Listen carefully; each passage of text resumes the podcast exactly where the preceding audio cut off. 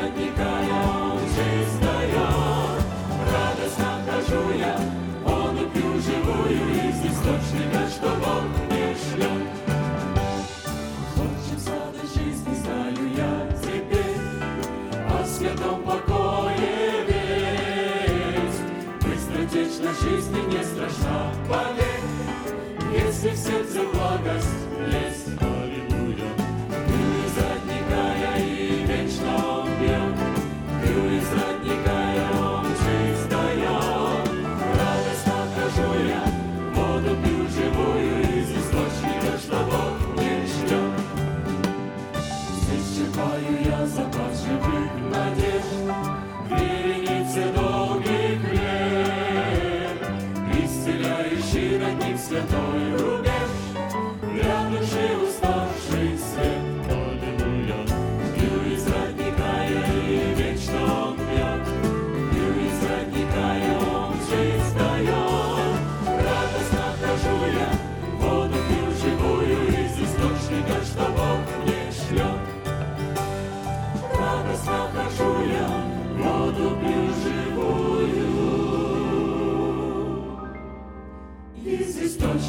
no.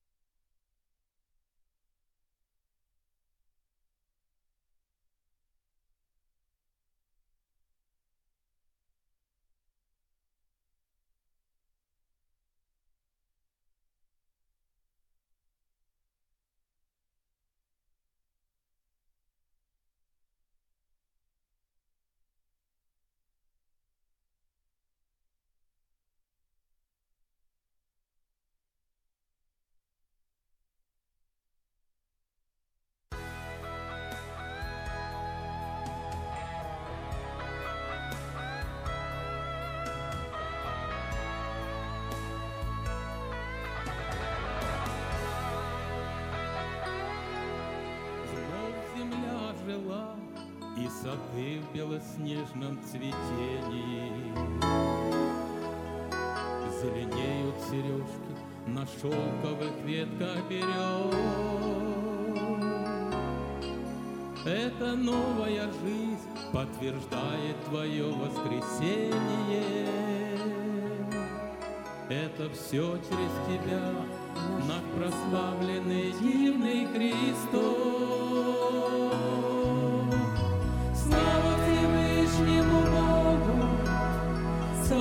Царю царей, смерть победившему, грех наш омывшему, кровью невинной своей.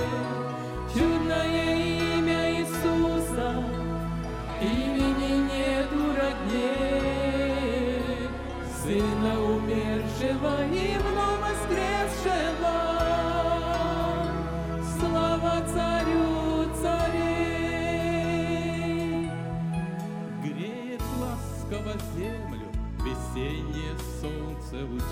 Лучистое. И сегодня особенно чист голубой небосвод. Сотвори во мне сердце такое же чистое, чистое. Пусть всегда в нем твой образ смиренный и кроткий живет.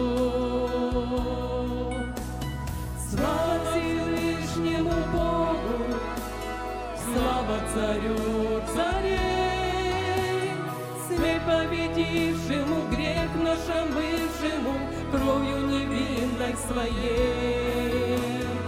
Чудное имя Иисуса, имени нету родней, Сына умершего и вновь воскресшего. Слава Царю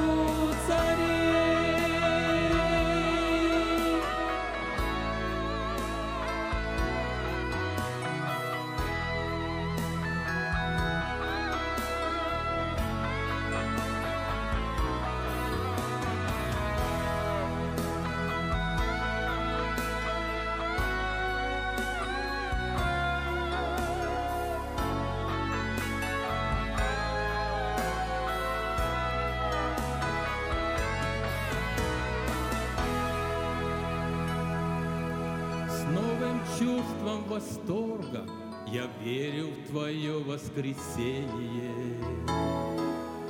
Всюду чувствую жизнь, восхищаюсь прекрасной весной. И в душе у меня благодарность и благоговение.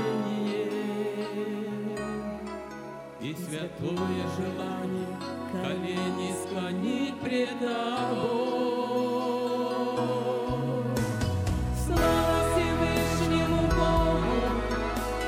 Слава Царю царей, смерть победившему, грех наш омывшему, кровью невинной своей. Чудное имя Иисуса, имени нету родней, Сына умершего и вновь воскресшего.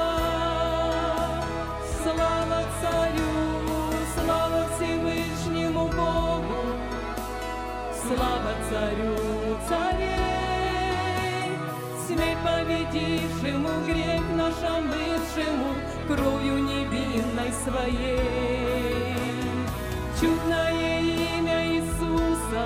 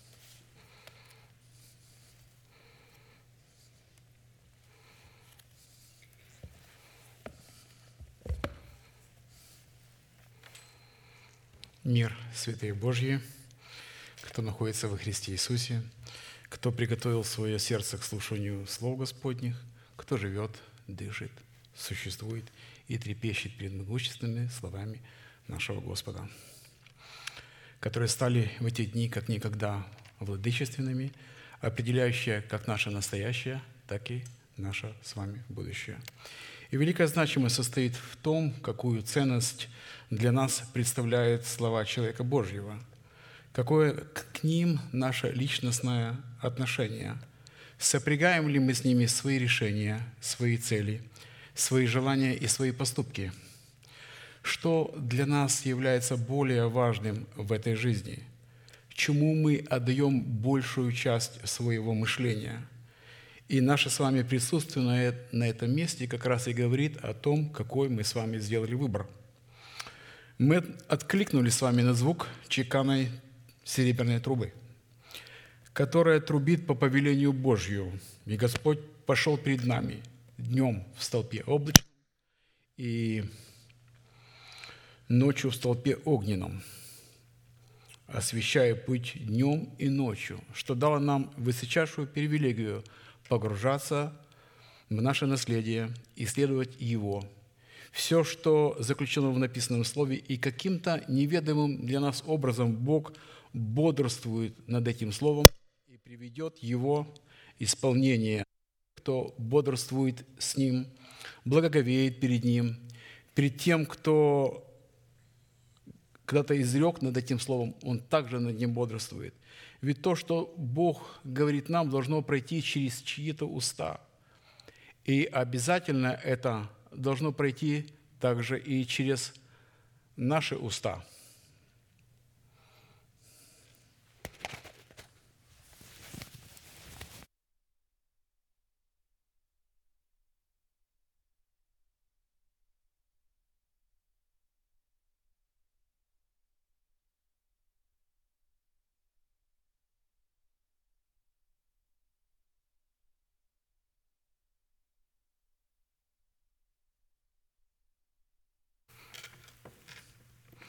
И таким путем мы получаем смысл и разум как раз это то, что попросил в свое время Соломон. И он попросил это от того, чему научил его отец, его Давид. Нам нужна эта мудрость, сходящая свыше, чтобы управлять всеми народами, живущими в нас, одних миловать и благословлять, и пасти на злачных пастбищах, с другими воевать, других не извергать. На это все нам необходима мудрость свыше – Нужно стараться принимать все усилия, чтобы исполнять закон Бога. Нужна мудрость свыше, погружаясь во все уставы и законы, которые повелел Господь. Когда-то сам Иисус сказал такие слова, Матфея 12, 41, 42. Он сказал это фарисеям, которые в свое время попросили его, дай нам знамение. И он им сказал, не дастся вам другого знамения, кроме пророка Ионы – как Иона был в очреве кита три дня и три ночи, так и Сыну Человеческому надлежит быть в сердце земли. И слова были такие. «Ниневитяне восстанут на суд с родом сим и осудит его, ибо покаялись от проповеди Ионины». Вы знаете, очень короткая книга, достаточно для Священного Писания, всего четыре главы. Но очень объемная мысль. «И было слово Господне к Иону, сыну Амафиину, или Аматию, что значит искренний. Богословы говорят о том, что, возможно, или его отец, или он был сыном той вдовы Срепты Сидонской. И было слово к нему, «Иди в Ниневию и проповедай там, ибо его злодеяния дошли до меня». Слово Божие говорит, что в этом городе была около 120 тысяч человек, которые не различали, могли отличить правой от левой руки. Около полутора миллионов город, в который был послан этот человек Божий. Однако вместо того, чтобы идти проповедовать, он разворачивается, соется на корабль и уходит в сторону Фарциса. Вы знаете эту всю историю, что с ним произошло, и его проповедь. Его проповедь была таких словах. «Еще 40 дней, и Ниневия будет разрушена». Это вся проповедь, которую проповедовал Иона. И эти люди покаялись.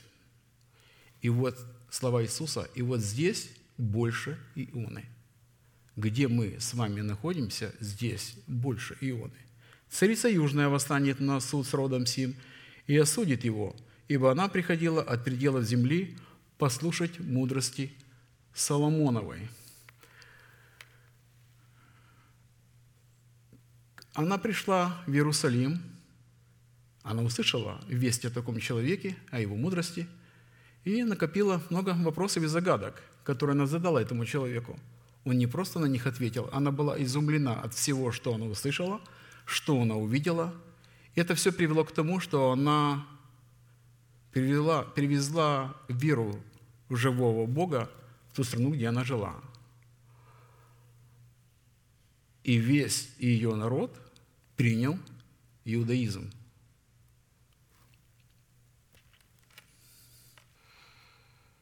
Мы встречаем жатву всего этого происходящего в Новом Завете, когда Филипп пристал к колеснице.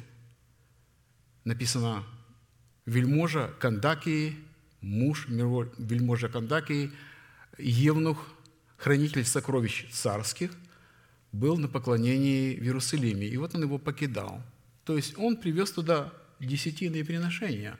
Он как раз принес то, что должно было быть в доме, откуда есть пища, откуда они получили всю свою веру.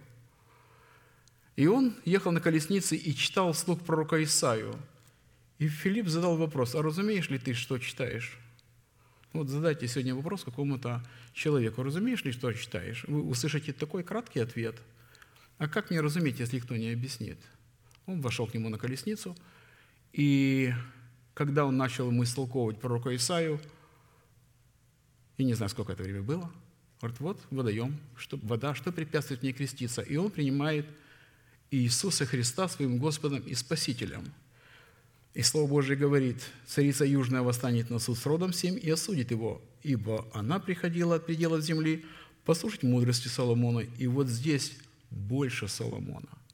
Обратно возвращаюсь. Все, что мы с вами слышим, вся эта мудрость равносильно, как и Отец, Христос сказал, что Отец послал меня, так и я посылаю вас, ровно с тем мандатом полномочий, с этим спектром мудрости, с этими откровениями. На земле есть люди, которые являются теми, кого Бог послал, и у кого большая мудрость. То, что мы вами слышим, и что нам предложено погружаться, во что предложено, при этом увеличивая свою меру веры, тем самым, чтобы, входя в соработу нашей веры с верой Божией, или же послушанием нашей веры, послушанием вере Божией. И этим мы исполняем свое призвание как воинов молитвы в достоинстве царей, священников и пророков – и я напомню, что достоинство царя состоит в нашем мышлении, обновленным духом нашего ума, что дает нам власть на право владеть эмоциональной сферой в нашем теле и вести ее под усы, как боевого коня. Это не дикий мустанг, это военный, боевой конь, который слушается от, не от кнута, не от удара, от какого-то движения мышцы наездника, и он послушен ему – Достоинство священника дает нам власть на право прибегать к Богу в достоинстве воинной молитвы, чтобы совершать правовое ходатайство за установление нашего тела искуплением Христовым. Заметьте, правовое, то есть это что за этим словом стоит? Определенные права и обязанности. Достоинство пророка дает нашему новому человеку право входить в довир, дабы слышать голос Божий над крышкой золотого ковчега в своем сердце. А Бог дает основание слышать голос нашего ходатайства и отвечать на него. То есть, когда люди говорят, спрашивают, а как вы слышите голос Божий? Я думаю, что мы прекрасно знаем, как мы слышим голос Божий, где Он живет, что является Его Словом. И когда мы слышим Его Слово, которое передается тем, кого Он уполномочил, мы имеем общение с Богом. И это происходит в наших мыслях – это происходит в нашем рассудке, это происходит в нашем послушании, это происходит в том, что мы повинуемся Слову Божьему. И слово, которое вам будет представлено, взято из серии проповедей апостола брата Аркадия, является вызовом для всех, возлюбившим Слово Господне. Сей проповеди так и называется «Право на власть – отложить прежний образ жизни, чтобы облечься в новый образ жизни». Я прочитаю всем хорошо знакомое место Писания, Ефесянам 4 глава, с 22 по 24 стих. «Отложить прежний образ жизни ветхого человека и сливающего в обольстительных похотях, а обновиться духом ума вашего и облечься в нового человека, созданного по Богу в праведности и святости истины». И вы знаете, часто люди говорят, что святость – это одно, а истина – это нечто другое. А здесь говорится «святость истины». Это одно явление или одна характеристика – святость истины. Вот чтобы облечься в такого человека, который находится в праведности и в святости истины. И для выполнения этих повелевающих заповедей задействованы три повелевающих и основополагающих глагола, такие как «отложить», «обновиться» и «облечься». Вы знаете, если бы это было бы очень просто, то люди бы знали, как это отложить, образ жизни ветхого человека. И, конечно бы, они это сделали бы, потому что многие христиане страдают от своего ветхого человека, мучаются и, в принципе, сами не знают, а как от него избавиться. Люди ненавидят сами себя, ненавидят грех, живущим в их ветхом человеке, и в этом страдании не желают принять то, что существуют те люди, которые могут в этом помочь. А без раскрытия сути, значения, в принципе, это просто лозунг. Вы знаете, мы жили как раз в той стране, где все, все на домах, на зданиях, все испещрено было лозунгами. Э, партия «Ум, честь и совесть нашей эпохи», «Слава КПСС», «Народ и партия едины». Я думаю, вам не надо это перечислять, вы это помните. Но на это просто смотрели и просто улыбались. Или вообще об этом не думали. Но каким, как и каким способом это необходимо сделать и повести верным путем, верной дорогой, чтобы это не было как во время Великой Отечественной войны, стрелка на Берлин. А как, где? Вот, стрелка, все, все по этой стрелке. Однако, несмотря на имеющую последовательность повелевающих глаголов, в данном повелении не написано, каким способом и какие средства необходимо задействовать, чтобы отложить прежний образ жизни, затем обновиться духом своего ума и, наконец, как начать процесс обличения самого себя, нового человека. Не соседа, не мою жену, не супруга чьего-то, а самого себя – Именно от решения этих трех судьбоносных вопросов и будет зависеть, обратим ли мы с вами себя в сосуды милосердия или же в сосуды гнева. А вернее, состоится совершение нашего спасения, которое дано нам в формате залога, или мы утратим его навсегда, в силу чего наши имена навсегда будут изглажены из книги жизни, хотя в свое время они туда и были внесены – в определенном формате мы рассмотрели первые два вопроса и остановились на исследовании вопроса, какие условия необходимо выполнить, чтобы посредством уже нашего обновленного мышления начать процесс обличения самого себя в полномочия своего нового человека, созданного по Богу во Христе Иисусе праведности и святости истины. При этом мы отметили, что наш новый человек, в котором нам, которого нам необходимо облечься, это наш внутренний или же сокровенный человек, возрожденный от нетленного семени Слова Божьего, который по своей природе изначально уже является праведным, святым, нетленным и бессмертным. Он уже таковым является, потому что он таковым родился, в силу чего, хотя временно и находится в тленном теле, пребывает в четвертом измерении невидимого и вечного мира – вот как раз посредством этого нового человека мы и призваны спасти нашу душу и таким образом привести в исполнение Божие намерение. Таким образом, наш новый человек несет в себе измерение вечности, но только во времени, а посему не зависит от времени и господствует над временем, так как смотрит на невидимое, живет невидимым и устремляется в невидимое – в силу чего называют несуществующее во времени наследие Христова как уже существующее. Он называет это потому, что он это видит, и он этим пользуется. И он сам является предметом невидимого наследия. Обратите внимание на то, что мы с вами мы не видим нашего нового человека.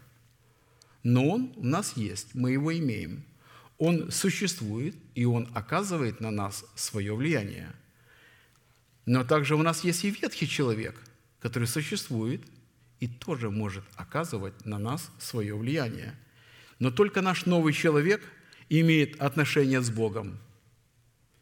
И только через него мы имеем общение с Богом и тем самым входим в Божье присутствие.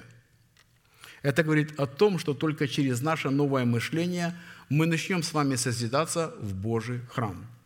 То есть он, наш новый человек, будет исповедать своими устами сокровище веры, написанное на скрижалях своего сердца в предмете наследия чистого, нетленного и неувидаемого.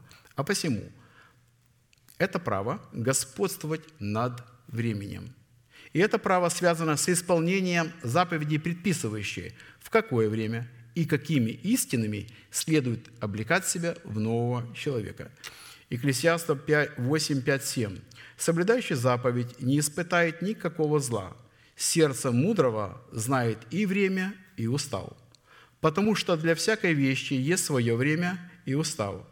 А человеку великое зло от того, что он не знает, что будет и как будет. Кто скажет ему? Надо заметить, что заповедь предписывает, что необходимо делать, а также, что необходимо не делать. А устав предписывает, как это делать потому что заповедь всегда имеет устав. То есть заповедь – это конкретно определенное постановление.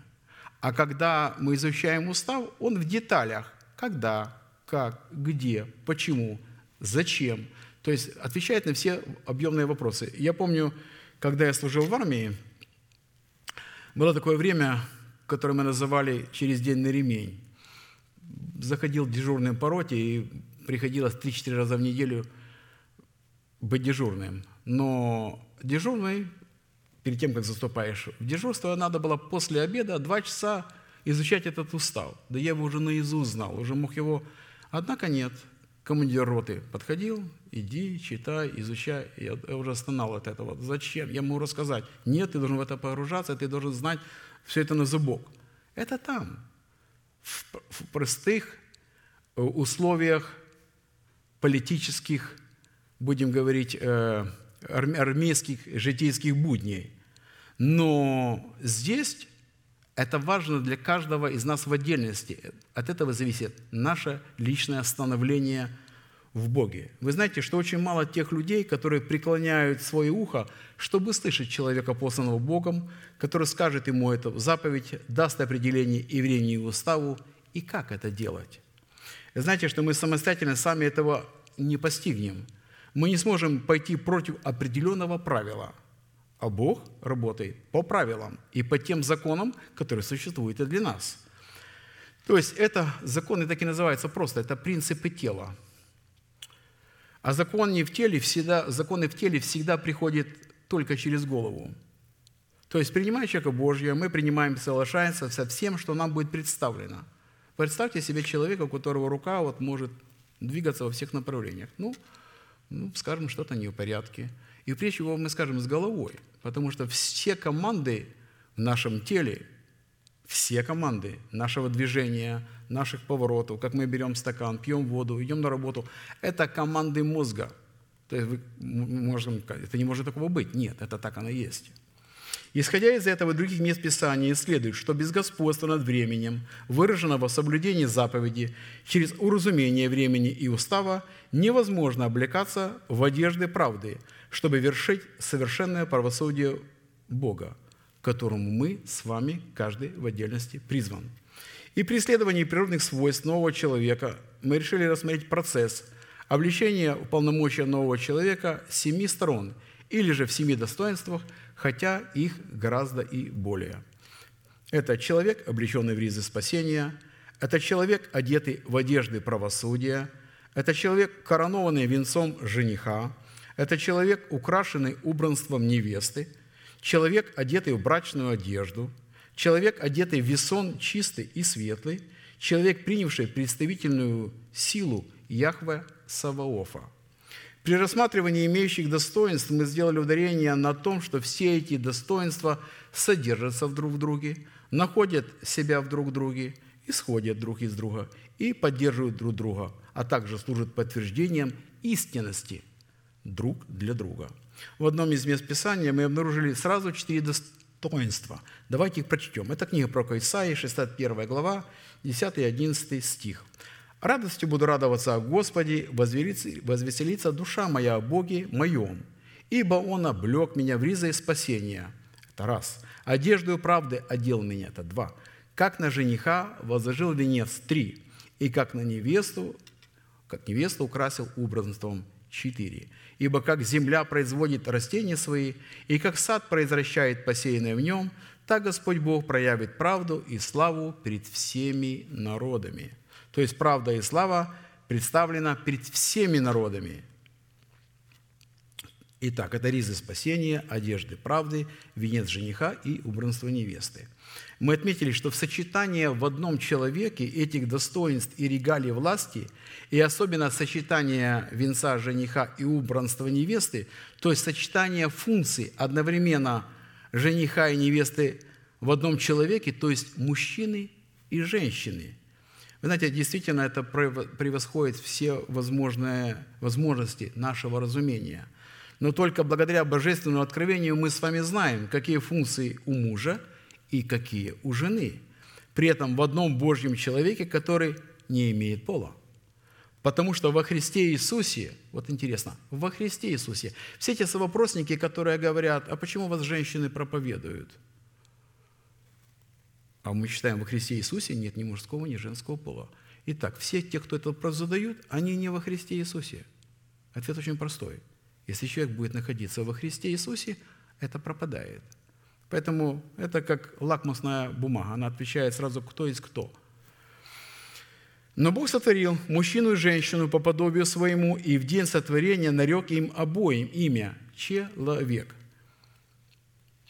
И брат Аркадий объяснил, что Бог обладает себе функцией и характером и свойством, свойством как мужчины, так и женщины одновременно. При этом Бог не мужчина, и Бог не женщина. Просто Бог воспроизводит себя как в мужчине, так и в женщине, где находится достоинство Божье, сокрытое одновременно как в одном поле, так и в другом, а также в их отношениях между собой и в их предназначении. Второе. В данном пророческом изречении имеющее достоинство взращены Богом. Вы знаете, когда мы говорим взращены Богом, то надо помнить о том, что один я насадил, другой поливал, но, но взрастил Бог. Поэтому идет оборот речи. Взращенное Богом в сердце человека точно так, как земля производит растения свои, и сад произвращает посеянное в нем. То есть, если земля готова к принятию этого семени. Третья. Радость о Господе в данном пророчестве является как одна из характеристик и составляющих плода Духа, которая призвана обуславливать Царство Небесное в добром сердце человеке, ибо Царство Божие, Царство не есть не пища и питье, но праведность, мир и радость во Святом Духе. И такой плод радости в сердце человека является уже результатом славной жатвы, обуславливающего в его сердце Царство Небесное, пришедшее в силе. Потому что есть разница между Царством Небесным, которое мы принимаем с вами в семени, и которое вырастает в дерево и становится Царством Небесным, таким большим деревом, в котором могут скрываться птицы в образе откровений Божьих – вот те откровения, которые мы, если мы их имеем, мы должны понимать, что они как раз и живут в том древе, которое ранее в посеве нетленного семени село сердце человека со слезами. Как написано Псалом 125, 5, 6. «Сеявшие со слезами будут пожинать с радостью, с плачем несущие семена возвратится с радостью, неся снопы свои». Не чужие, он будет нести свои. И через брата Аркадия было открыто, почему посел происходит со слезами. Потому что Божье обетование, которое сеется в сердце человека, они сеются со слезами. Когда семя умирает, то это слезы, потому что подсел э, всегда он связан со смертью, со смертью семени. И когда эти обетования умирают, вы знаете, когда-то было время, когда я, когда получал эти обетования, обратно, в формате семени. Ну, надо было это все понимать на то время. Но когда я их получал и слышал слово, что придется их посеять, и они умрут, как-то мне не хотелось, чтобы что-то я потерял, то, что я приобрел. Я радовался тому, что я нашел, и то, что я приобрел, мне как-то было мне дорого. И вдруг слышу слово, ты должен их отдать, они должны умереть у тебя. Но это обратно, это было такое время. Сейчас оно все работает наоборот. Мы должны знать, что мы быть погруженным в смерть Господа Иисуса – это получить новое дыхание в воскресенье, то есть это будет уже в плоде. Это будет выражаться этим плод. Если не будет смерти семени, никогда не произойдет плод.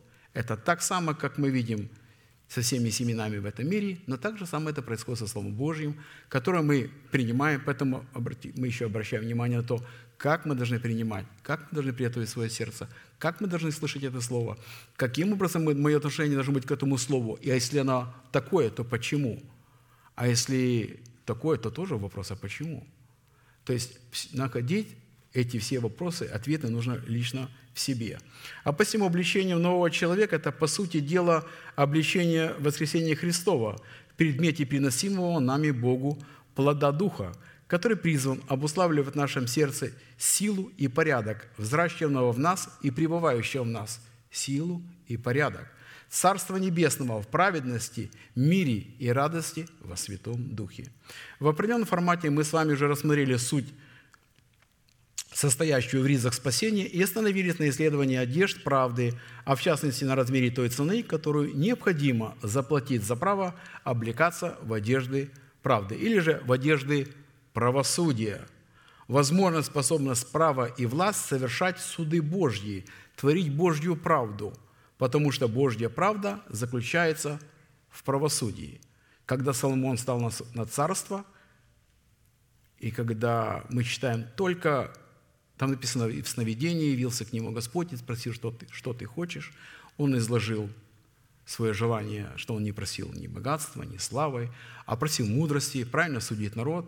И Господь, так как ты этого не просил, то я тебе дам это все. И он получил. И там буквально сразу следующим стихом мы читаем, И, привели, и пришли к нему две блудницы. Казалось бы, то время царства, когда царство Израиля было в таком эпогее. После, при вступлении на царство Соломона были два царя одновременно, и царь Давид, и царь Соломон, и не побили их камнями, они являются. И каким образом он рассудил, и написано в конце, и устрашился народ по суду. Как судит человек? Как мы с вами судим? Кого мы имеем право судить? Кого мы не имеем права судить? А кому надлежит? И мы читаем, что в будущем мы будем судить. Как, смотрите, придут эти, этот город, ниневитяне, полтора миллиона человек. Придет царица Южная с Эфиопии и многие святые. И вот они будут творить Божью правду. Вот это будет правосудие Божье в конце. Бог покажет через святых святых, и они будут судить. Мы помним это в Писании. Который облекает нас полномочием быть вершителями судов Божьих. В связи с этим мы уже рассмотрели шесть условий и остановились на исследовании седьмого условия. Итак, седьмое условие – это цена за право облекаться в одежды правды, чтобы вершить правосудие Бога – это обличение в искупление, содержащее соблюдение песок Господу по уставу, установленному Богом. Соблюдение песок – это совершение справедливого Божьего суда. Вот как-то в вопросники всегда говорят, ну не судите никак. Вот я всегда этому удивляюсь. Вы посмотрите, какого цвета в основном издание Священного Писания. Какого цвета судьи. Ну, это, это, это только прообраз, это все человеческое, это только прообраз, но в этом есть суть. Итак, Иоанна 6, 53, 58. Иисус же сказал ученикам, «Истина, истина, говорю вам, если не будете есть плоти Сына Человеческого и пить крови Его, то не будете иметь в себе жизни. Едущий мою плоть и пьющий мою кровь имеет жизнь вечную, и я воскрешу его в последний день». Речь идет об учении, которое сокрыто в истине о крови Господней и истине креста Христова – Ибо плоть моя истина есть пища, и кровь моя истина есть питье. И едущий мою плоть и пьющий мою кровь пребывает во мне, и я в нем. Как послал меня живой Отец, и я живу Отцем, так и едущий меня жить будет мною. Сей это есть хлеб, шедший с небес, не так, как отцы ваши ели ману и умерли. Едущий хлеб сей будет жить вовек.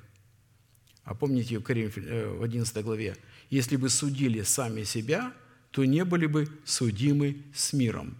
То есть, видите, откуда мы должны начинать суд?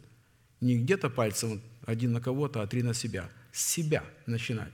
Другими словами говоря, что если мы не знаем, что скрыто в учении крови Христовой и в учении о кресте Христовом, то мы никогда не можем достойно кушать песа Господа, а следовательно вершить правосудие Божие в первую очередь для самих себя – Главная суть в достойном вкушении песок состоит в познании через наставление вере нашей соработы с учением, содержащимся в истине крови Христовой и в истине креста Христова, открывающей свободный доступ к неислитимому наследию в крови Христовой. Если человек через наставление вере не будет научен этим двум фундаментальным истинам, которые являются корневой системой учения Иисуса Христа, пришедшего во плоти, то у него не будет – никакой возможности достойно участвовать в вечере Господней. Э, при погружении в изучение составляющих, которые определяют назначение имени Бога как нашего живого щита, это мы буквально недавно слышали, принимающего на себя смертельный удар, направленный против нас, нашими врагами, будет обнаруживать себя в истине, содержащей крови креста Христова.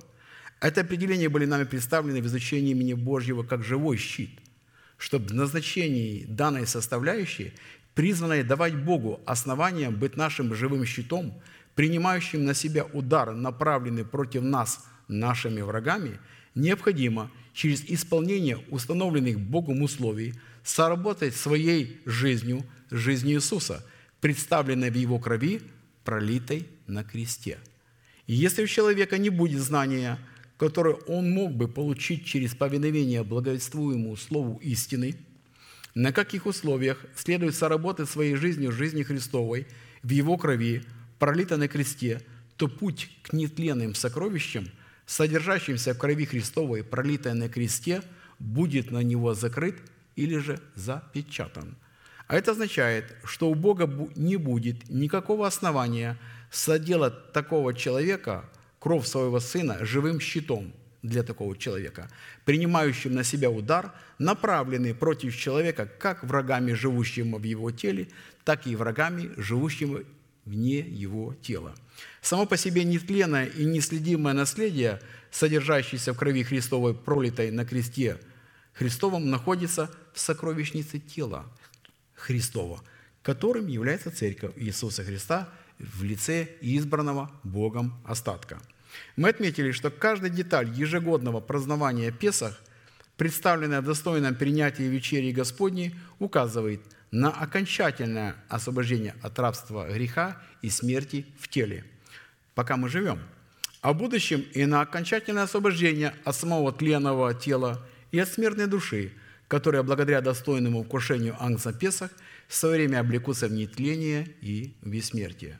В уставе Песах достойное вкушение Ангса Песах состояло как в требованиях особого рода одеяний, одежд, несущих в себе готовность вершить правосудие Бога, так и в особо рода требованиях, необходимых для достойного вкушения самого Ангца. Несоблюдение этих требований в любом их аспекте не освобождало человека от исполнения над ним приговора смерти, потому что возмездие за грех – это смерть. И напротив, соблюдение устава Песах делало человеками причастниками к производству суда Божьего над первенцами Египта. Исход 12.12. 12. «А я в сию самую ночь пройду по земле египетской и поражу всякого первенца в земле египетской от человека до скота, и над всеми богами египетскими произведу суд. Я Господь». Нам известно, что египтяне поклонялись как фараону, который для них был также божеством. Они поклонялись первенцам своим, они поклонялись всем скотам, гадам, присмыкающим, в том числе жабам, лягушкам, змеек, и чтили их как своим, своих богов. Они были как в изображениях, они были вотворены в мраморе, граните, в металле, в золоте. Из имеющего повествования, повествования следует, что первенцы Египта, от которых зависели египтяне, являлись богами Египта – сам головной убор фараона, как верховной власти, был э, в форме кобры или раскрытой, вот нападающей, как он открывает свой капюшон. Э, а также фараон назывался великий крокодил, то есть неподвластный укращению. А наша зависимость от чего-либо и от кого-либо определяет наше божество, наше упование и наше с вами поклонение. Потому что от чего мы зависим, то является нашим божеством и нашим поклонением – и поэтому, если мы это знаем и не зависим полностью от Господа, вот знаем, но не зависим полностью, то должны бросить вызов этим вещам, от которых мы зависим, чтобы зависеть только от Господа. Итак, первенцы Египты, Египта представляли образ души человека, который отказался потерять свою душу в смерти Господа Иисуса, чтобы умереть для своего народа, для своего дома и для своих душевных желаний и предпочтений, противящихся желаниям Бога. А посему, если мы не будем вершить правосудие Бога в осуждении своей души на смерть, в достойном соблюдении Песа Господа по уставу, установленному Богом, мы никогда не сможем состояться потомками веры Авраамовой, соделанной Богом, соделанного Богом Отцом всех верующих. Они когда сказали, мы дети Авраама. Если вы были дети Авраама, вы бы дела Авраама делали – а мы с вами являемся детьми Авраама по вере. А следовательно, никогда не сможем и облечься в одежды правды в лице своего нового и сокровенного человека. Авраам, поставленный Богом эталоном веры, принял обетование Божье в семени, благовествуемое ему слово, в силу чего стал называть несуществующее как существующее, и таким способом взрастил это семя в плод радости в лице рожденного им Исаака. Мы знаем, что имя Исаака оно означает радость, веселье, смех. Праздник Песах в кожаных одеждах, которые сделал Бог для искупления первого Адама еще прежде создания мира, был предназначен Богом стать благословенной судьбой всех людей, предузнанных и предназначенных Богом к спасению. Это большой камень преткновения для множества людей. Именно сейчас мы увидим, что. Мы с вами говорим, как существует учение, говорящее, что одни люди предназначенные к спасению, делай, что хочешь, живи, как хочешь, а другие нет. Что те, кто предназначен к спасению, может грешить сколько угодно, что Бог все равно их спасет и простит, и не вспомнит. А если человек предназначен к погибели, то сколько бы он ни делал добрых дел, вершил правды, читал Слово Божье, ходил на все собрания, он все равно погибнет. Потому что человек определен. Все. Считает, что это Божье предназначение. Однако мы с вами хорошо знаем, что Бог никого не назначает то ли к спасению, то ли к погибели. Люди сами добровольно, своим выбором, своим решением, своим посвящением, своим игнорированием выбирают свою судьбу то ли к спасению, то ли к погибели. А Бог, смотря на добровольный выбор человека, и Писание говорит, когда он, кого Он предузнал, тем и предопределил быть подобным образу Сына Своего. А кого предузнал, то есть предузнал его поступок, что он выберет. От самого начала он знал, что мы с вами выберем. Получается, он нас предузнал. Не предопределил, а предузнал. А раз предузнал, только тогда предопределил. Быть подобный образу Сына Своего, а кого предузнал, того предопределил, а кого предназначил, тех и избрал, а тех, кого избрал, тех и прославил, и так далее. Все начинается с предузнания. Эта характеристика принадлежит только всеведущему, всезнающему Богу. Он знает наперед, наперед, как поведет себя человек, когда услышит спасительную весть. Пропустит он мимо ушей – или это семя найдет почву. Он пойдет, а другой пойдет и закопает в землю, или же пустит ее в оборот. Очень много людей, которые покинули нас, услышали эту истину. Если он человек Божий, мы поменяет меня смену, а если меня исцелит, а если у меня произойдет повышение на работе, все произошло. И однако где? Где эти люди? В чем была их суть?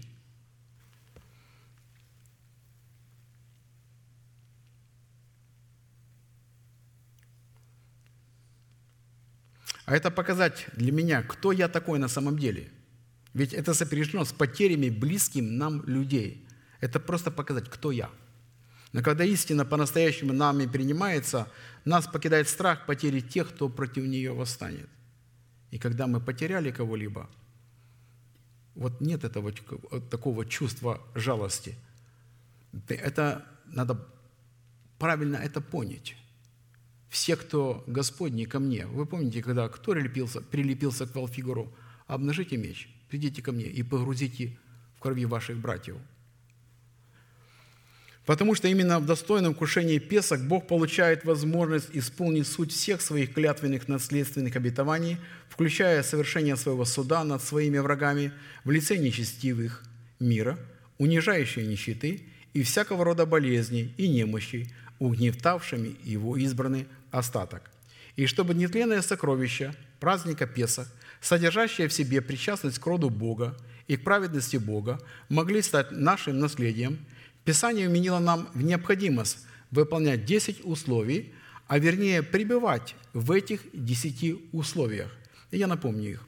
Это выбор и отделение Агнца Песах, это удалить всякую закваску из своего дома, это помазать кровью Агнца Песах перекладины и косяки дверей, это испечь всего Агнца Песах на огне, это припоясать самого себя поясом, это обновление своего мышления поясом – обуть свои ноги, э, свои ноги в обувь, иметь в руках своих посох, это потерянная и вновь возвращенная душа, есть его анца целиком, то есть не выбирать какие-то истины, это мне нравится, это мне импонирует, а это для меня как Это не так. Есть анца песок с пресными хлебами и горькими травами, то есть принимать страдания и поношения не просто, а как привилегию. Как привилегию – и есть Агнца Песок с поспешностью. Вот как раз Дмитрий начал прошлый вторник именно вот эту тему с первой составляющей.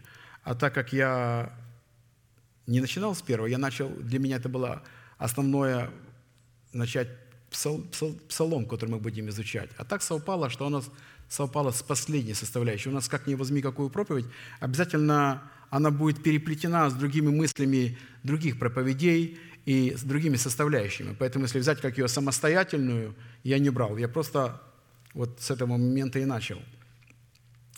Исход 12.11.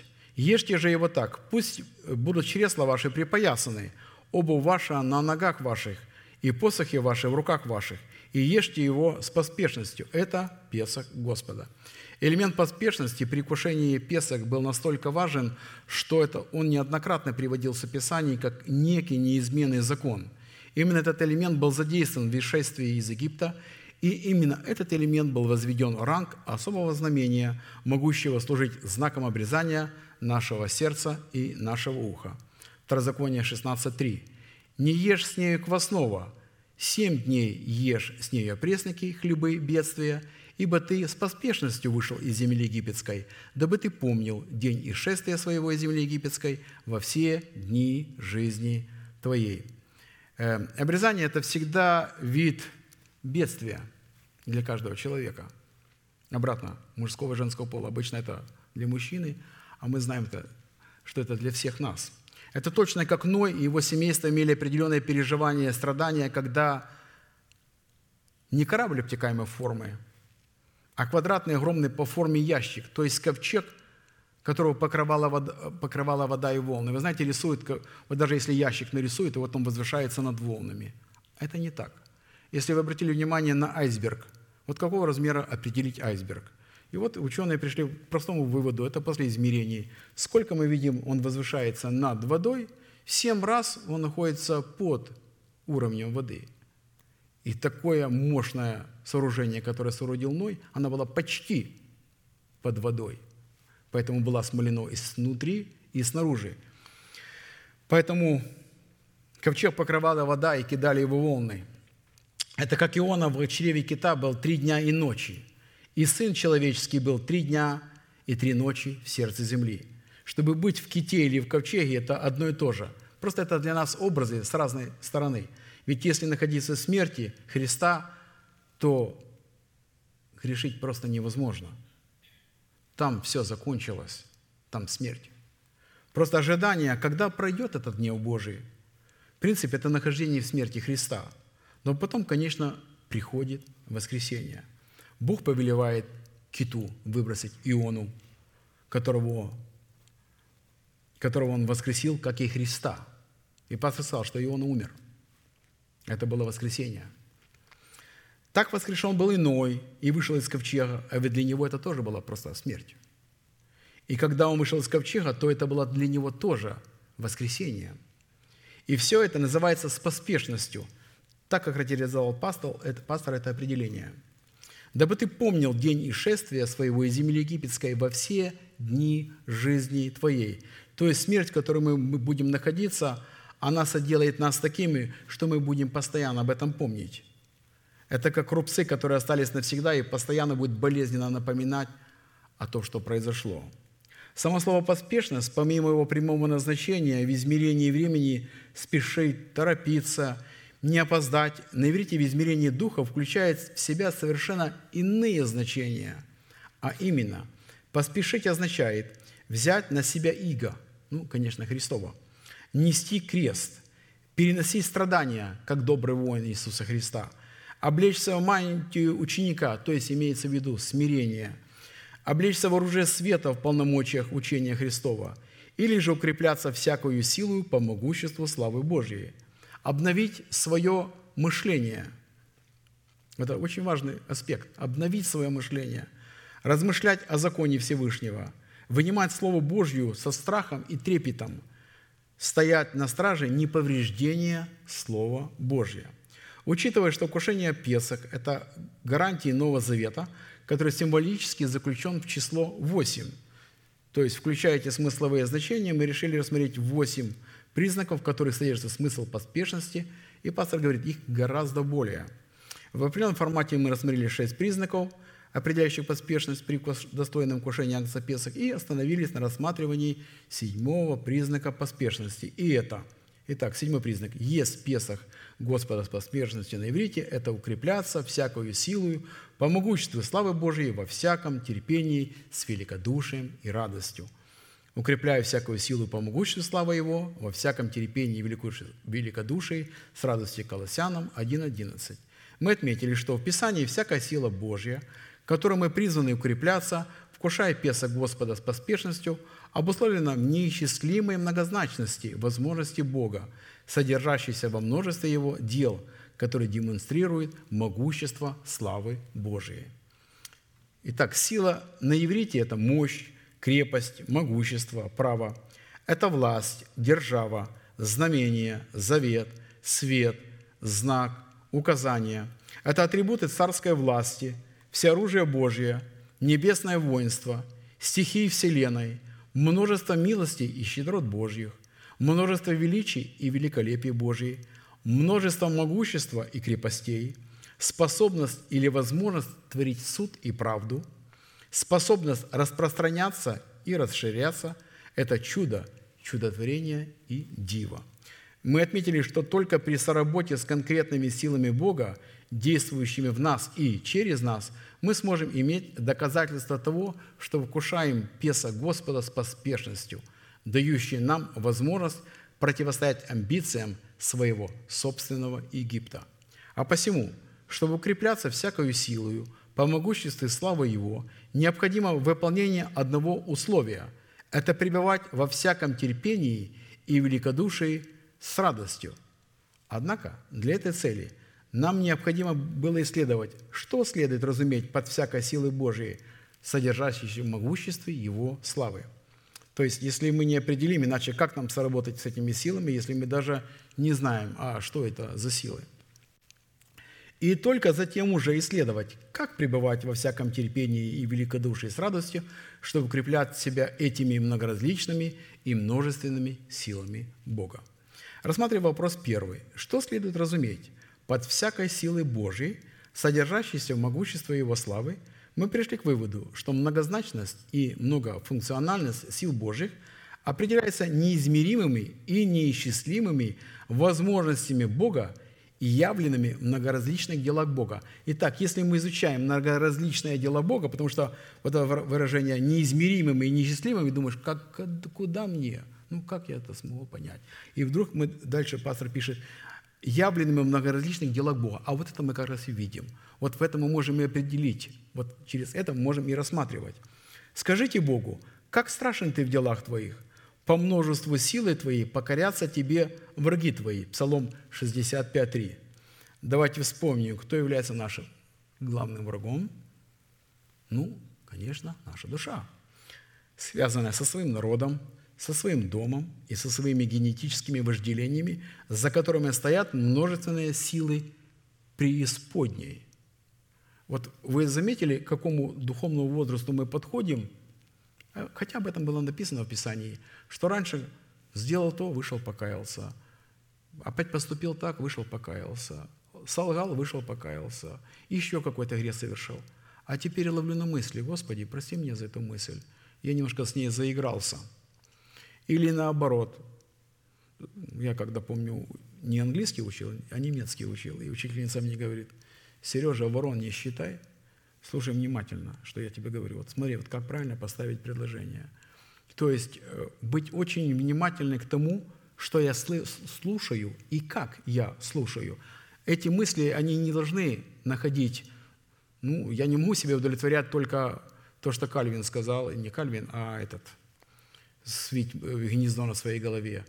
А, забыл его имя. Мартин Лютер. И это не экскьюз для меня, что пусть летают, зато у меня нет гнезда на голове. Они не должны летать. У меня не должно вот этих... Э, если я приучу себя к одному, то и летать не будут. Если там они голубятни не будут находить, то они не прилетят ко мне. Как-то пастор сказал, а ко мне это уже не приходит. Я подмялся на мысли, а почему ко мне приходит? А почему ко мне эти стрелы долетают? Почему эти стрелы манитян и аммонитян ко мне прилетают? Ну, а и сразу я получил ответ, вот буквально вот эти проповеди вы помните. А ты не зашел э, в пещеру Адалам, а ты не поднялся выше полета этих стрел, а ты не посвятил себя в чем-то. И они тебе достают, ну ладно, уже не грешишь. И начинаешь понимать, а в мыслях ты как? То есть посмотрел, и ты уже согрешил. Получается, мы уже начинаем себя судить совсем другом уровне – Итак, подлинные дела Божьи, производимые в нашем сердце по множеству сил Бога, внушают страх и благоговение пред Богом. И такие результаты призван узреть в своей жизни каждый отдельный человек, вкушающий песок Господа с поспешностью. А посему многозначности и многофункциональности сил Божьих раскрывается великое дело искупления Божия, показывающего нам, кем для нас является Бог и что сделал для нас Бог – а вопрос, каким образом следует укрепляться всякими силами Бога, раскрывает нам суть того, что необходимо сделать нам, чтобы наследовать все то, что сделал для нас Бог во Христе Иисусе. Итак, в определенном формате мы рассмотрели некоторые определения, которые обуславливают природу и характер конкретных сил Божьих – произведенных в его человеках и через его человеков, и остановились на следующей составляющей силы Господней, которая призвана проявляться в сердце и через сердце искупленного Богом человека во множестве милости и щедрот Божьих. То есть мы стали с вами рассматривать силы Божьи в милостях и щедротах Божьих, и это является следующей составляющей силы Господней. Псалом 5, 4, 8.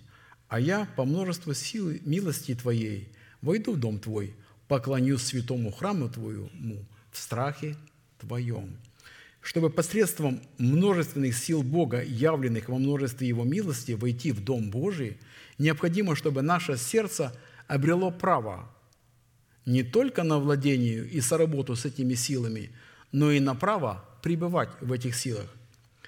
Знаете, вы примете силу когда сойдет на вас Дух Святой. И в этой силе Святого Духа находится множественная силы Бога, представленная во множественных милостях Бога, с которыми каждому из нас нужно соработать. А чтобы соработать, нам необходимо дать им определение, то есть знать их.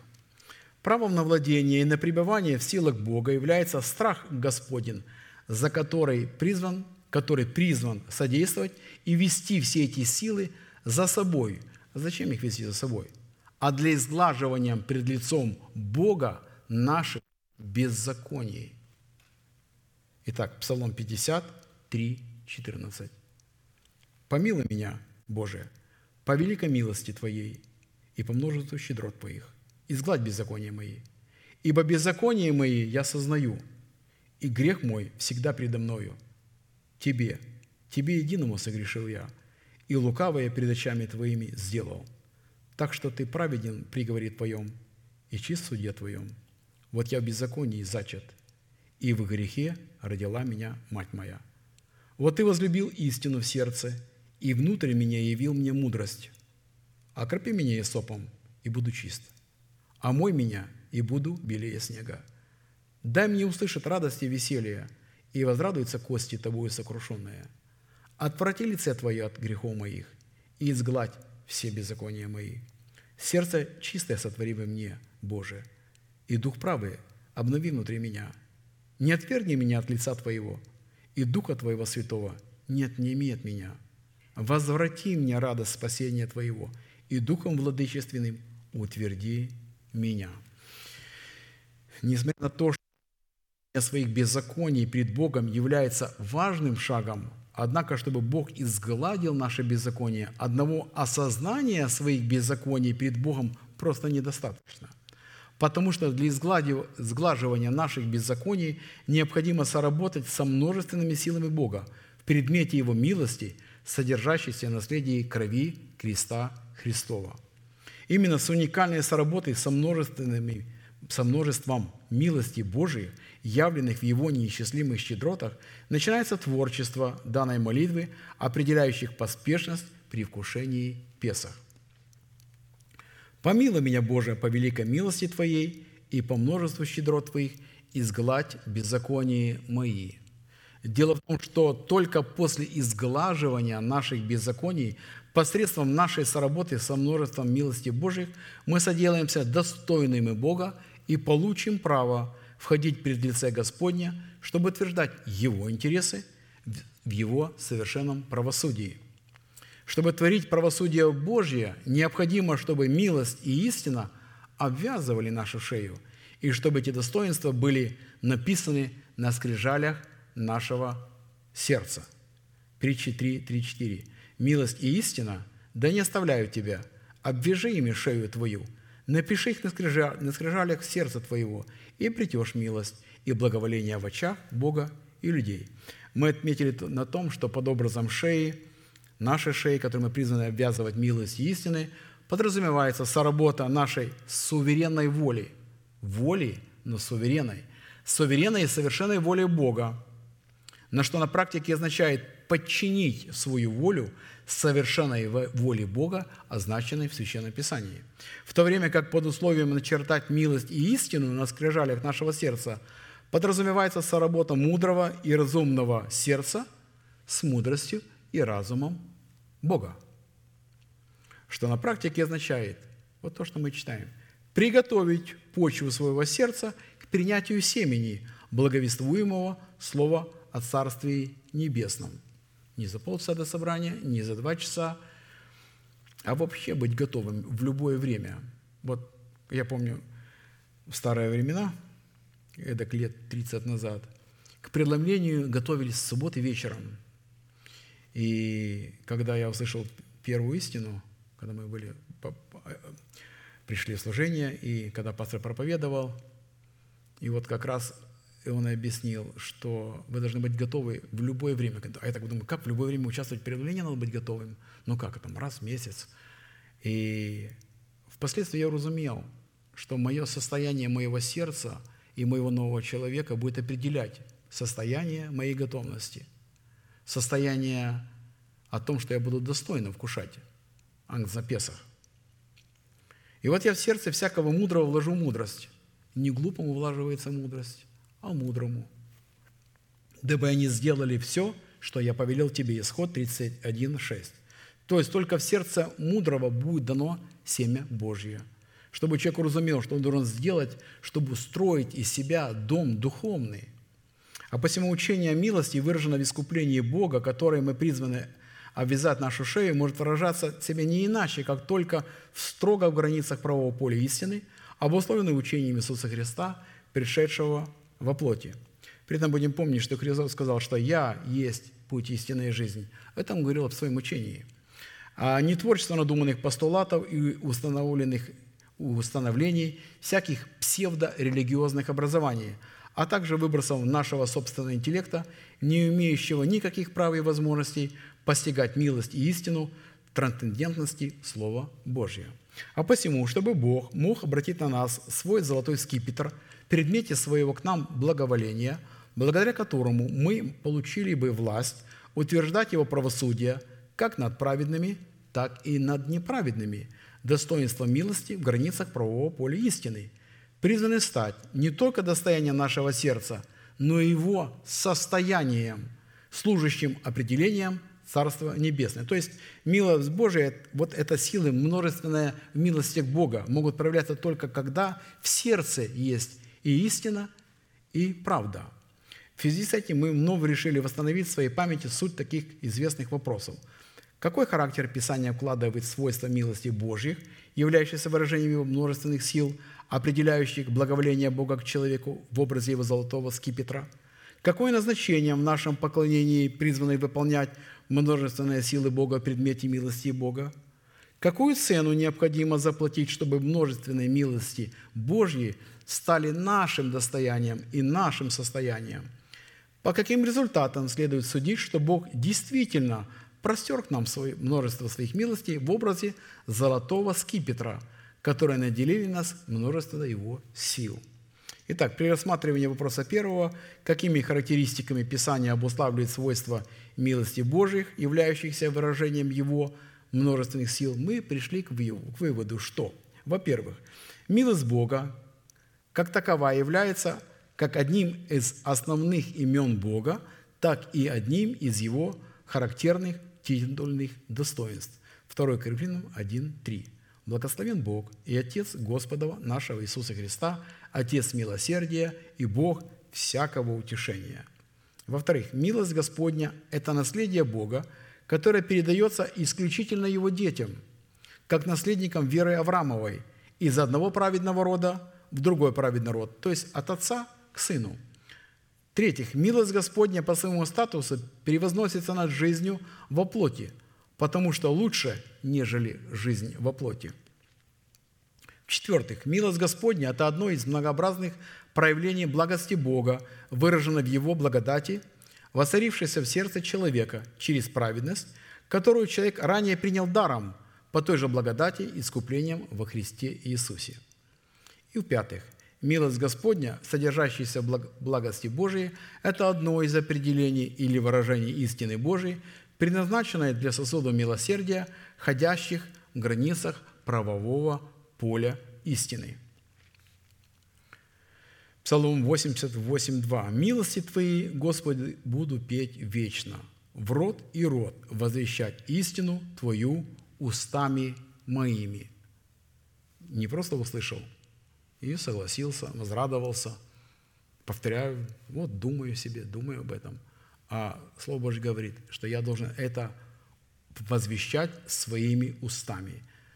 Данное изречение уникально тем, что человек, воспевающий или хвалящийся милостями Бога, содержащимся в Его благости, получает право возвещать эти милости исключительно в границах правового поля истины, в род и род, что указывает на фактор того, что человек, превозносящий милости и возвещающий их в границах правового поля истины, пребывает в благости Божией и таким образом сохраняет себя от падения. Римлянам 11, 22.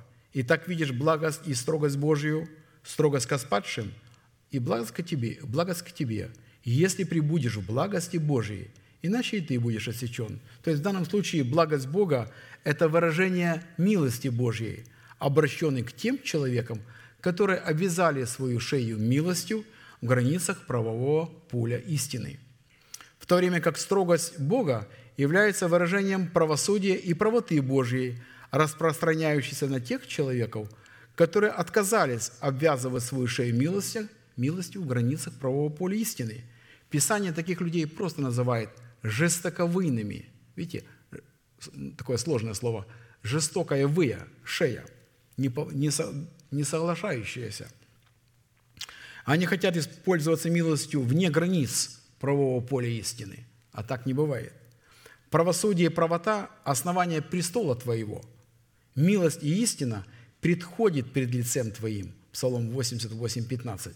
Предходит, старославянское слово, то есть раньше идут, предстают перед лицом Божье, впереди. Фраза «милость и истина предходит пред лицем Твоим» означает, что милость и истина предваряет правосудие и правоту Бога, значит, идут впереди и служат для человека оправданием Божьим, в котором Бог не уменяет человеку вину его преступлений. А если было бы наоборот? Смерть.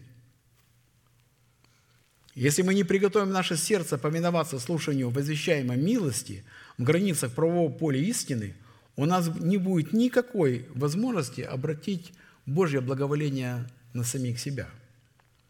Римлянам 10, 16, 17. Но не все послушались благовествования.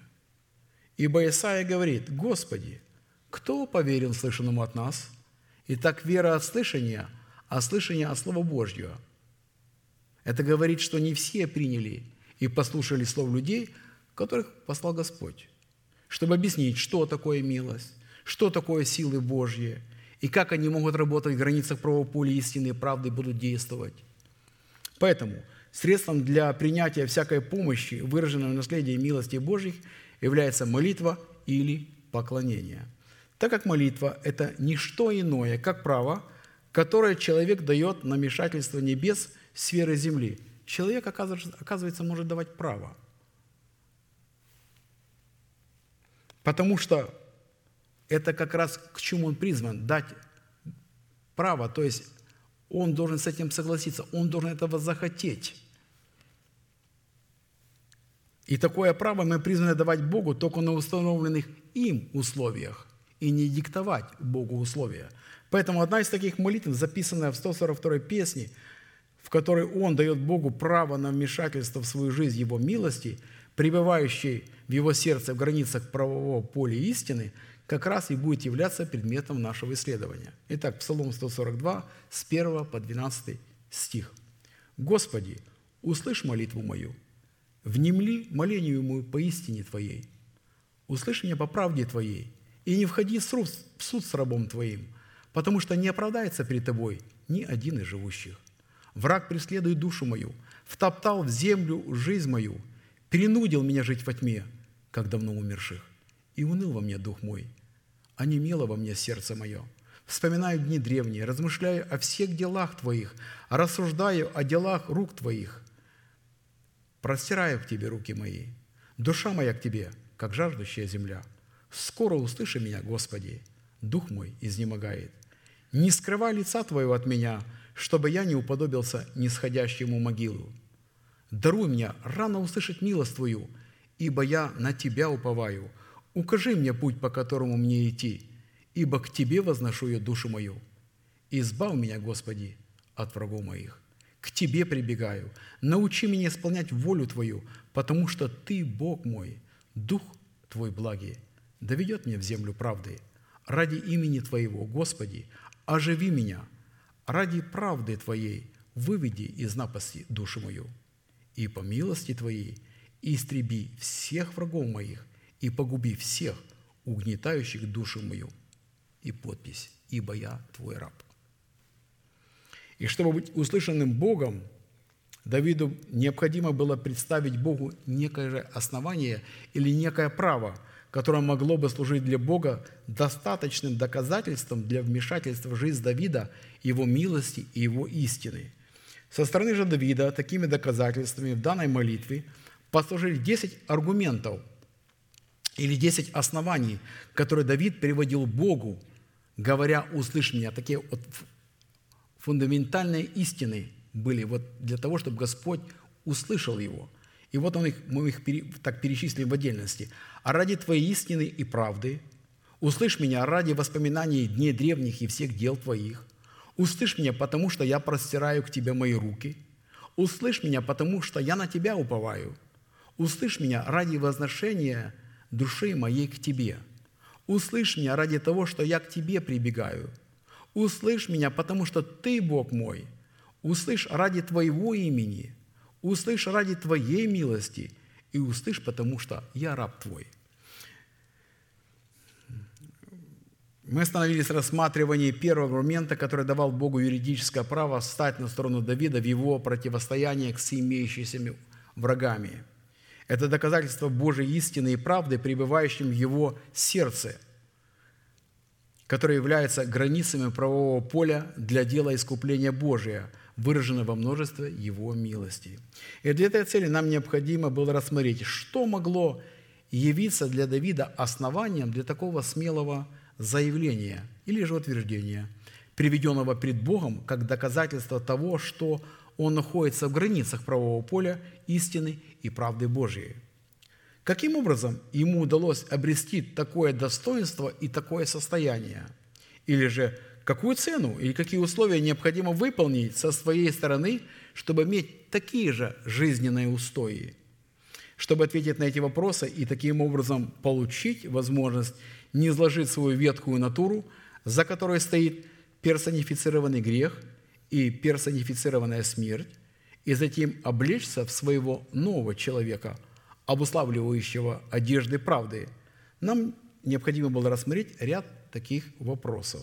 То есть дать определение истины и правды в нашем сердце, какое назначение исполнять истина и правда в нашем сердце, как сохранить свое сердце в истине и правде, и какие результаты последуют от познания истины и правды – в границах которой мы можем обратить на себя благоволение Бога в Его милости, или же в границах, которые мы можем соработать со множественными силами Бога, отраженными в Его милостях. В определенном формате мы уже рассмотрели первые три вопроса и пришли к такому выводу, что истину и правду не следует рассматривать некими близнецами, хотя они очень похожи на друг друга, как дочь похожа на свою мать и как сын похож на своего отца – так как Писание правда исходит из истины, или и истина воспроизводит себя в правде, точно как Отец воспроизводит себя в Сыне, и как семя воспроизводит себя в плоде. Из чего следует, что истина – это корень, определяющий состояние человеческого сердца, в то время как правда или справедливость – это дерево, растущее из этого корня, как выражение этого состояния, то есть что вырастет. Потому что мы родились от семени слова истины, а потом из этого слова истины, как состояние и вырастает справедливость, правда Божья. Исходя из этого, справедливость или правда – это истина в действии и же результат, что воспроизводит истина в нашем сердце. А посему, чтобы творить суд и правду, то есть справедливость, необходимо обладать в своем сердце неким стержнем истины, который обуславливал бы состояние нашего сердца. Итак, вопрос четвертый. По каким результатам мы можем определить, что находимся в правовых границах истины и правды? Результатами нахождения в правовых границах истины и правды в нашем сердце, по которым нам следует определять, что мы действительно обладаем природой, соответствующей природе Бога, а не подделкой на это соответствие – явится проявление множественных сил в его множественных милостях. В определенном формате мы рассмотрели уже шесть признаков, и вот мы как раз начнем с седьмого. Седьмым признаком, что мы находимся в границах правового поля истины и правды, будет являть милость Бога, данная нам в свидетельстве утренней звезды, которая будет являться гарантом нашей встречи с Господом на воздухе. Вот эту милость, которую мы будем иметь в своем сердце – она будет являться как раз доказательством, что наше сердце является правовым, обладает правовым полем истины и правды, где может появиться утренняя звезда. Откровение 2, 26, 28. «Кто побеждает и соблюдает дела мои до конца, тому дам власть над язычниками, и будет пасти их жезлом железным, как сосуды глиняные, они сокрушатся, как и я получил власть от Отца моего, и дам ему звезду утреннюю. Итак, в данном изречении наличие утренней звезды в своем сердце следует проверять способностью пасти необрезанные мысли жезлом железным и сокрушать их, как сосуды и глиняные. Вот это принцип, который я услышал, для меня он просто стал таким насущным и конкретным. Потому что язычники, катычников, которых мы призваны сокрушать, это необрезанные мысли – в нашем сердце. Нам необходимо работать внутри нас, где достаточно много работы с филистимлянами, а не братьями и сестрами, окружающими нас. И чтобы отличать необрезанные, обрезанные мысли от необрезанных, необходимо соблюдать дела Божьи до конца. То есть сохранять свое мышление, мысли с человеком, которого поставил Бог над нами.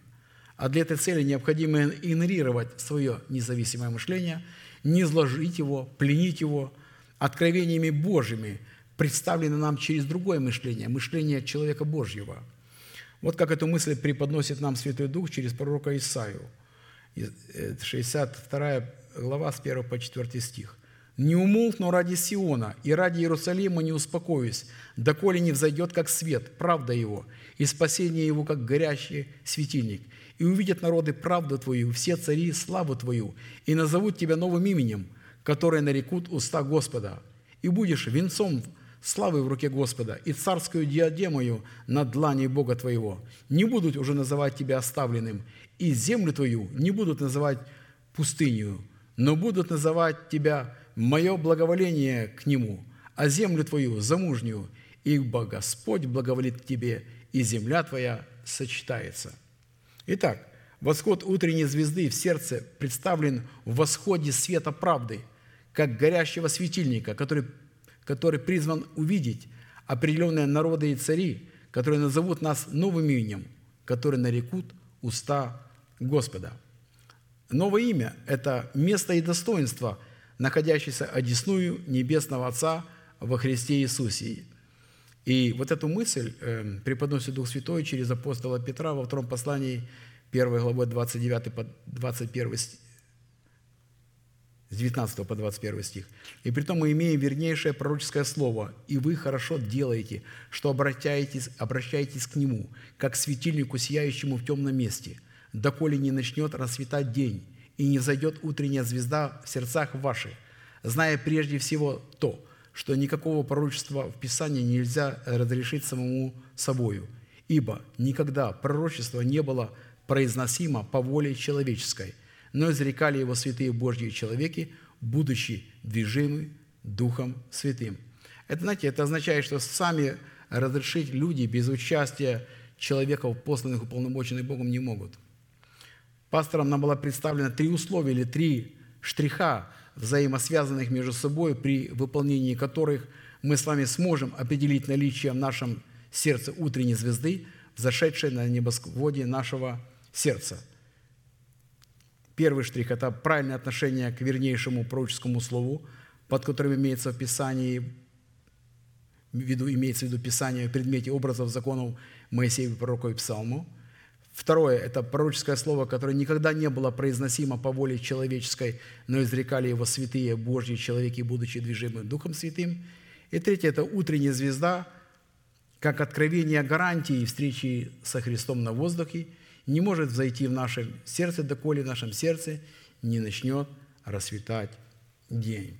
Вы знаете, я эту мысль, на этом мысли закончу, но перед нашей молитвой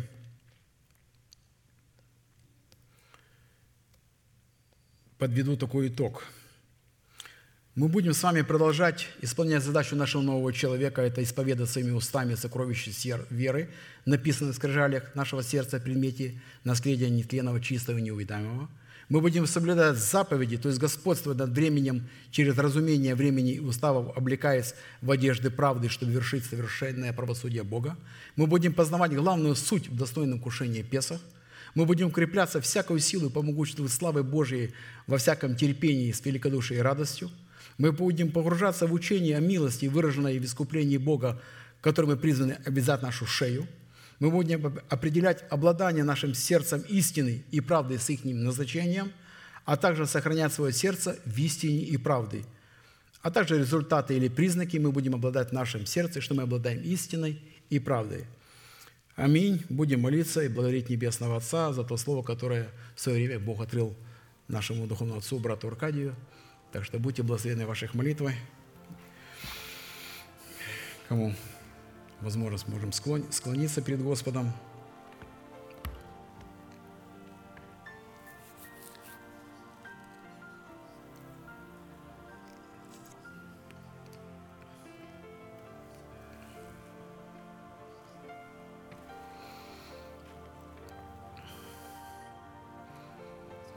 Очень небесный, обращаемся к Тебе во имя нашего Господа и Спасителя Иисуса Христа –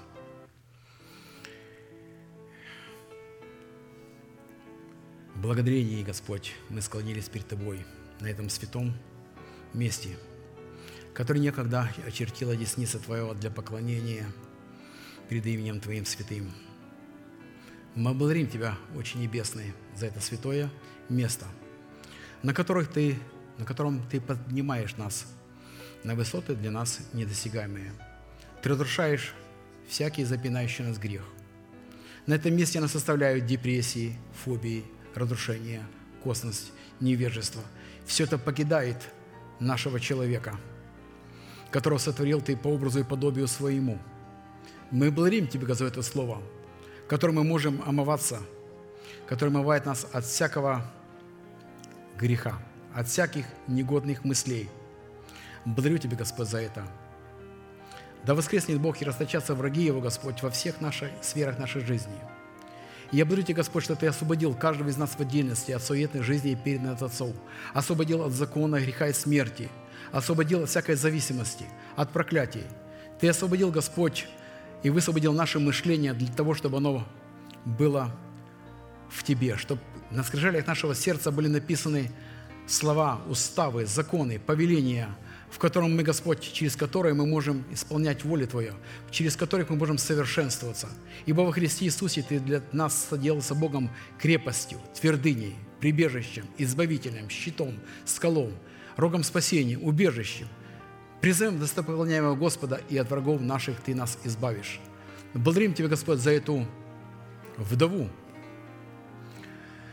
в которую, Господь, мы облачились. Мы оставляем своего ветхого человека, мы дали ему разводное письмо. И мы провозглашаем, что жив наш Господь, твердыня наша, не поколеблемся во веки и веки. Мы, Господь, выходим в другое измерение, в измерение, где мы можем, нас никто не может отвлечь от Твоей любви, от, твоих, от Твоего Слова, в которое мы можем погружаться. Я благодарю Тебя, Господь, за то учение, которое наставляет нашего нового человека. Благодарю Тебя, Господь, за те молитвенные слова, которые мы можем, можем собирать. За мы можем, можем иметь царствующий стол, царствующий пир, на котором мы находимся. Мы находимся, Господь, на том пире, на котором мечтали быть многие святые – мы благодарим Тебя за это и поклоняемся перед Тобой. Благодарим Тебя, Господь, за призвание быть облеченными в достоинство Твоих воинов, в достоинство царей, священников и пророков. Я благодарю Тебя, Господь, за то, что мы можем есть тело Твоего Сына и пить Его кровь в достоинстве того, что приносил ворон пророку Твоему, и пить из источника Харава, пока он не, Харава, пока он не высохнет. Ибо Ты, Господь, умастил Илею голому нашему, и, и чаша наша преисполнена. Я благодарю Тебя, Господь, за то слово, которое нас оторвало, Господь, от всего душевного, бесовского, от, этого, от этой суеты этого мира. И все ценности, Господь, ты возложил именно в это слово для нас, каждого в отдельности. И по заповеди человеческие мы ненавидим, а закон Твой любим и поклоняемся перед Тобой, наш любящий Бог, Отец, Сын и Святой Дух. Аминь. Отче наш, сущий на небесах, да светится имя Твое, да придет Царствие Твое, и да будет воля Твоя, как на земле, так и на небе. Хлеб наш насущный, подавай нам на каждый день и прости нам долги наши, как и мы прощаем должникам нашим. И не веди нас в искушения, но избавь нас от лукавого, ибо Твое царство, сила и слава во веки. Аминь.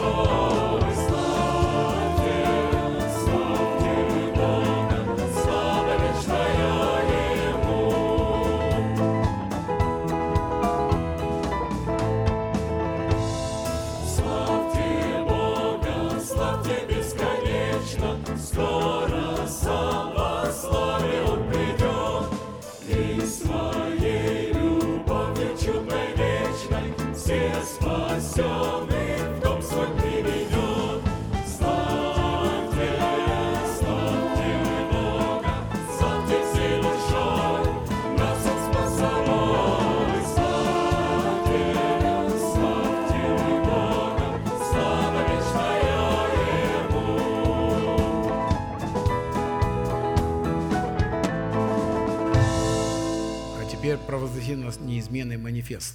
Могущим же соблюсти нас от падения и поставить пред славою Своею, непорочными в радости, единому, премудрому Богу, Спасителю нашему, через Иисуса Христа, Господа нашего, слава и величие, сила и власть, прежде всех веков, ныне и во все веки. Аминь. Благодарю вас, святые, за молитву. Будьте благословены в ваших путях и дорогах. Следующее наше служение будет на этом месте в пятницу в 7 часов вечера.